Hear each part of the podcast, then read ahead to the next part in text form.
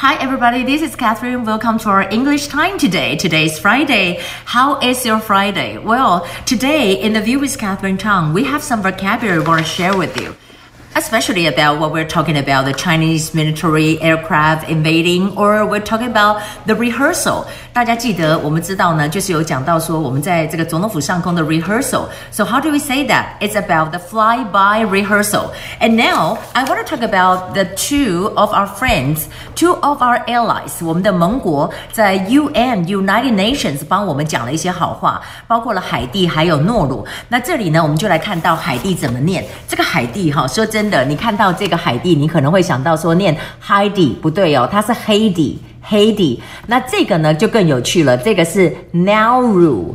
Nauru 有点像 now 的那个音 Nauru。那当然在这当中呢，他们就是说觉得这个 United Nations 应该要 grant，就是要承认台湾呢，必须要承认台湾各方面的这个能力、各方面的资格。这个是 grant 的意思，grant。And also here, um, um, we're talking about here, we say that two U.S. bombers were spotted. Flying to Taiwan area，我们讲这个 bomber 是什么意思呢？就是轰炸机。那这次我们讲到的是 B1B 的轰炸机。那当然我们讲到，you know recently you can explain to your friend that I don't know what's happening to the China.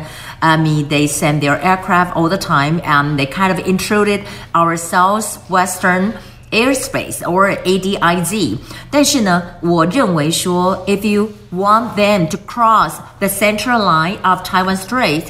I don't think it's going to happen，因为现在因为在美国的抗议之下，他们现在顶多是在西南角敢这样靠近靠近。你说真的要再越过海峡中线，我觉得应该不会。为什么不会？因为 Trump 已经讲了很重的话，所以我们就看到呢，在这里我们讲说，这个是我们就要抱怨了。Is it like a daily routine？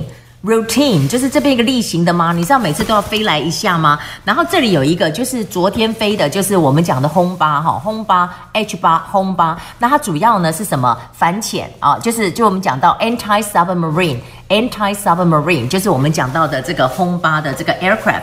那当然呢，今天我们的这个 premier 就是我们的行政院长啊，苏贞昌就讲了，就说 Don't do that. Taiwanese people would only detest. Detest 只会更讨厌你了。什么叫 detest？就是厌恶。We will just detest you. We will detest China more and more. 最重要的，你必须要有一个 peace 的一个状况嘛，哈。那当然，在这里我们知道呢，U.S. 的 spokesperson for the State Department 就是 Ortagus Morgan Ortagus，他也说了，他就是批评 China 的 intrusion。Remember we talk about intrusion, right? Intrusion 是比较快速的侵入一下，如果是 invade，invade 就是入侵。就是侵略，invasion 就是侵略，intrusion 试一下。那当然也有人讲说，是不是用这个 interruption 就是呃干扰你？我觉得 it's not like interruption. You kind of interrupt every day. It's not interruption. It's already bothering. 我讲你是 intrusion，非常的客气了，真的是非常的 annoying，对不对？那当然在这里我们看到呢，有两个美国的 state，呃，one is Oregon and the other is Idaho。他们就讲我们的双十国庆，他们就叫做把它列为这天叫做 Taiwan's Double Tenth Day. Taiwan's Double Tenth Day. And also here.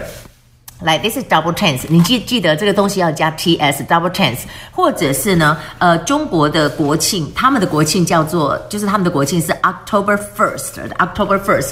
那这个就是我们讲最近大家都被 upgraded as you know from uh, representative to ambassador。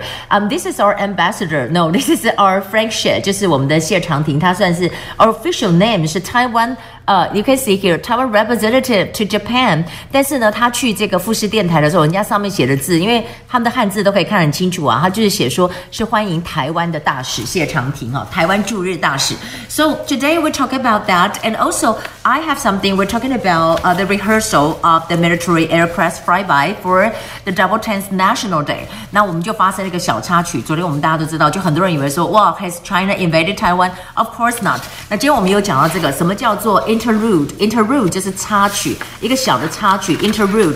那我们还有看到，就这次发射，包括了在九鹏基地，还有在这个呃三仙台基地，都有讲到说，我们是发无限高，无限高的英文是什么？Infinity height，infinity height。